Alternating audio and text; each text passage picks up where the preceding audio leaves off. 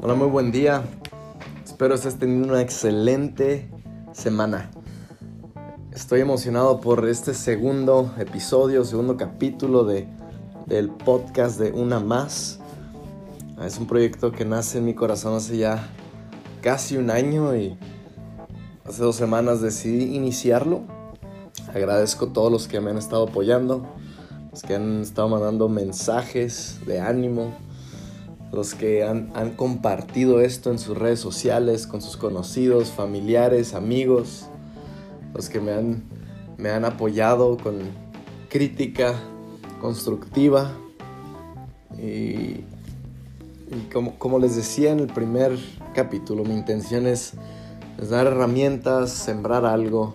Espero esto bendiga a ti, a tu equipo, a tus, tu equipo de liderazgo, a tu, a tu iglesia, o, a tu propia vida, donde sea que estés ahorita haciendo vida. Y yéndonos directo a lo de lo que quiero platicar el día de hoy es, es el tema de decisiones, así, así lo titulé, decisiones, porque estoy seguro que donde quiera que estés escuchando, constantemente estamos tomando decisiones diarias. Decisiones simples, mi esposa y yo hablamos mucho de eso, de nos ponemos de acuerdo en que ella toma las decisiones simples de la familia yo tomo las decisiones complicadas de la familia. Pero constantemente nuestra vida gira alrededor de toma de decisiones. ¿Qué me voy a poner? ¿Qué voy a hacer? ¿A dónde voy a ir? ¿Cómo voy a reaccionar? ¿Qué voy a pensar acerca de esto? ¿Lo voy a perdonar o no lo voy a perdonar? Constantemente estamos tomando decisiones en la vida a nuestro alrededor. Y una, una de, las, de las cosas que, que nos lleva a tomar decisiones o la importancia de las buenas decisiones es la forma en que reaccionamos. Muchas veces tu decisión está directamente conectada en tu reacción. Depende de la decisión previa que hayas tomado, es como tú vas a reaccionar. Incluso hay ocasiones que tú vienes ya predispuesto a una reacción porque ya tienes una decisión tomada. He visto varias personas que no vienen a negociar nada, no vienen a platicar nada, no vienen a comunicar nada, sino ya vienen con una decisión previa tomada y tenemos una reacción ya preestablecida en nuestra manera de hablar, nuestra manera de, de nuestra expresión física o verbal.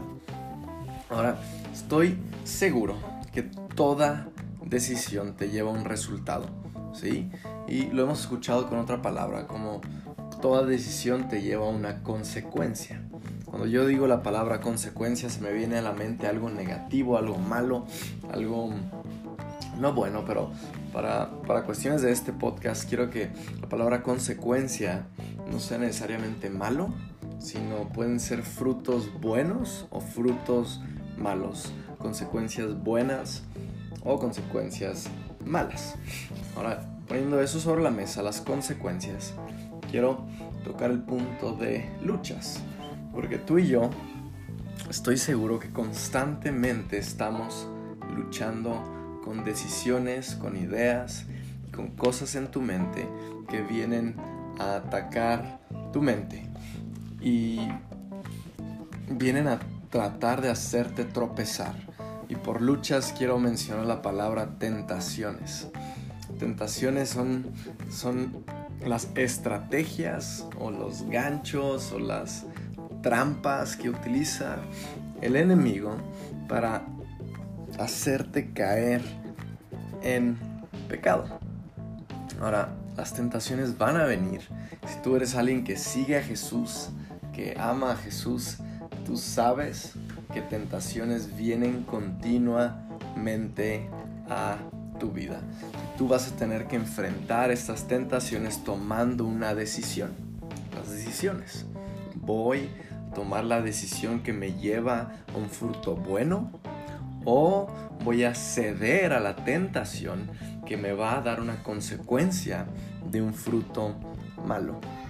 Ahora, platicando con, hombres, mujeres, muchas veces manifiestan y, se acercan conmigo y platican, abren su corazón, son vulnerables y, y me dicen, yo pensaba que el momento que yo entregara mi vida a Cristo Jesús y empezara a alinear mi vida de acuerdo a la palabra de Dios, yo pensaba que todo se iba a facilitar. Todas mis decisiones iban a ser más sencillas. Las tentaciones o las trampas del enemigo a mi vida iban a ser aún menos, iban a ser mucho más fáciles de enfrentar. Y nos damos cuenta cómo el momento que quieres alinear tu vida a las cosas de Dios, pareciera que tentaciones aumentan y en vez de facilitarse, incrementan. Con esto quiero ir a la Biblia rápido, una historia en Génesis. Y es, es Génesis capítulo 2, versículo 9. Si tienes ahí tu Biblia lo puedes abrir, si no, escúchame. Dice, el Señor Dios hizo que crecieran del suelo toda clase de árboles, árboles hermosos y que daban frutos deliciosos. Dice, en medio del huerto puso el árbol de la vida y el árbol del conocimiento del bien y del mal. Y quiero que en esta segunda oración del versículo, lo voy a volver a repetir, dice, en medio, subraya esa palabra, en, o esas palabras, en medio el del huerto puso el árbol de la vida y el árbol del conocimiento del bien y del mal. Entonces es, es algo que continuamente yo me preguntaba. Puedes imaginar el huerto del Edén, algo, un paraíso, algo, así cercano a lo que tenemos en nuestro bello Cancún en México. Y eh, después te platico, pero cuando fuimos de luna de miel, llegamos y nos reciben del hotel y una de las frases que nos dicen es bienvenidos al paraíso.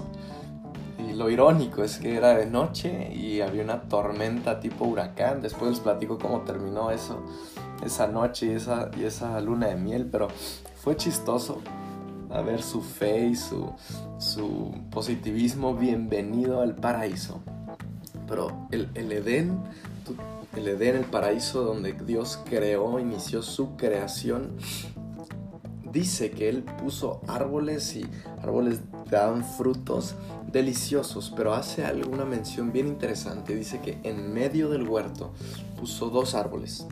Puso el árbol de la vida y el árbol del conocimiento del bien y del mal.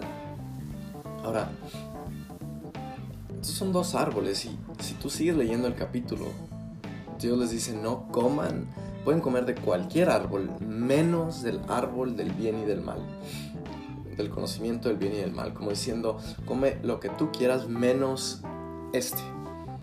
Ahora, vamos a como mm, resumirlo o mm, ah, cuál sería la palabra vamos a encapsularlo a dos opciones todas las opciones o el árbol, bueno, no todas las opciones, voy a dos opciones, el árbol de la vida y el árbol del bien y del mal. Y así es nuestra vida. Constantemente hay opciones presentes donde en una tentación tienes la opción de comer del árbol de la vida, que sería la decisión correcta de acuerdo a, la palabra de Dios. Ahora, rápidamente, no quiero entrar mucho en teología, pero el árbol de la vida es, es un símbolo, simboliza a Cristo Jesús. O sea, comer de Jesús o el árbol del bien y del mal que simboliza pues, el pecado, caer en la decisión incorrecta. Y así es nuestra vida, así son las tentaciones. Constantemente hay dos opciones presentadas frente a nuestra vida. Voy a decir comer el árbol de bien y del mal, o voy a decir comer del árbol de vida. Te doy un ejemplo. Por ejemplo, cuando te llega un mensaje a tu WhatsApp de alguna conocida de tu trabajo, si es que tú estás casado, este es un ejemplo para matrimonios, y llega un mensaje de una, una muchacha de tu trabajo y es un, es un mensaje que pues que no va acorde, que pareciera que quiere sacarte plática y pareciera que que es con una intención de coqueteo o de algo. Tú decides ahí si vas a tomar la decisión de seguir con la tentación, de contestarle el coqueteo o vas a decidir honrar a tu esposa y ponerle un alto. ¿Sí? Decisiones tan simples como viene alguien con un chisme a tu vida y tú decides si lo vas a escuchar y esparcir diciendo voy a comer del árbol del bien y del mal o diciendo sabes que yo no quiero ser chismoso, no quiero saber, no me quiero involucrar en ello y estás tomando la decisión de apagar ese fuego y de tener eh, ese chisme comiendo de Jesús, comiendo el árbol de la vida. Constantemente tentaciones vienen a tu vida. Se me viene otro ejemplo a la mente que es cuando tienes alguna oportunidad en tu trabajo de hacer mal uso de alguna factura, de algún dinero, de algún comprobante de gastos donde tu, tu ser corruptible o una voz interna te dice no pasa nada, toma ese dinero para ti, te lo mereces. Y esa es la decisión de comer del árbol del bien y del mal. O decide, ¿sabes qué? Voy a ser honesto con mi autoridad y les voy a mostrar a mi supervisor que esto me sobró y lo voy a entregar. Tomas la decisión de comer del árbol de la vida. Constantemente decisiones te van a estar presentando en tu diario caminar. Se me hace interesante cómo Dios en esta historia no les dice mucho acerca del árbol de la vida. Simplemente les da una instrucción, coman de cualquiera menos del árbol del bien y del mal. Es en el capítulo 3, versículos después, donde es la serpiente la que habla y les dice, dice, cuando coman o si llegan a comer de este árbol del bien y del mal, se les abrirán los ojos a conocer el bien y el mal, a conocer cuáles son las cosas buenas y cuáles son las cosas malas. Y ustedes saben la historia, ellos comen, Adán y Eva comen y, entran en un momento de mucha vergüenza y son, es un momento donde el pecado entra a la vida de la humanidad y al final, ya casi antes de que Dios decide retirarlos del paraíso y traerlos a, a, tierra corruptible o, sacarlos del paraíso sería lo correcto. Y dice, Dice Dios que si hubieran comido el árbol de la vida, hubieran vivido para siempre. Ahora, terminando ya esta, esta plática, quiero hacer mención de esto. Dios termina esta historia haciendo mención de la vida eterna. Y Dios sale, dice que Dios baja al Edén, al paraíso, y está caminando y se está paseando por, por, el paraíso, por el Edén, y, hace una mención y pregunta, ¿dónde estás? Dice, Adán, ¿dónde estás? Si tú traduces la palabra Adán, se puede traducir en hombre, hombre, ¿dónde estás? Y no necesariamente se refiere al sexo masculino, sino se refiere a la humanidad o a las personas. Es como decir humanidad, dónde estás. Tal vez estás escuchando esto hoy, tal vez estás apartado los caminos de Dios, tal vez has tomado decisiones incorrectas, tal vez has tomado decisiones tan erróneas que te sientes muy, muy avergonzado de lo que has hecho y estás lejos de los caminos de Dios. Pero quiero decirte hoy que Dios está acercando a tu vida y te está hablando y diciendo, hombre o humanidad, ¿dónde estás? La primera reacción de Dios ante la humanidad es venir y buscarlo y preguntar, ¿dónde estás? Tal vez Dios hoy a tu vida te está diciendo, ¿dónde has estado? Quiero terminar diciéndote esto. Todos tenemos decisiones diarias. Todos tenemos tentaciones diarias. Deja de culpar a otros de las decisiones que has tomado. Seamos hombres y mujeres con pantalones que tomamos nuestra responsabilidad en cada decisión que hayamos tomado. Ahora, quiero que hagas una cosa. Porque tal vez tú dices, Jonathan, es imposible que yo el resto de mi vida tome decisiones correctas. Gente me ha dicho, ¿cómo piensas tú que en un año voy a tomar decisiones siempre correctas? ¿O cómo crees tú que en un año voy a dejar de caer en tentación? Lo que quiero que hagas, quiero que apliques al día de hoy en tu vida. Quiero que a partir de hoy tú tomes un día a la vez. Que te retes a un día a la vez. Deja de pensar en el año, deja de pensar en el mes, deja de pensar en tu vida completa. Y di a partir de hoy y voy a enfocarme a tomar decisiones correctas un día a la vez. Es difícil pensar en grande, pero si lo centras en el día de hoy, voy a enfocarme a tomar las decisiones correctas. Yo sé que Dios te va a ayudar y vas a poner eh, mucho de tu, de tu esfuerzo en tomar las decisiones correctas, perdón, un día a la vez. Porque sabes algo, hay una promesa en la Biblia Dice, a los que son fieles en lo poco, Dios los pondrá sobre lo mucho. Y si tú empiezas siendo fiel un día a la vez, Dios se va a encargar del resto.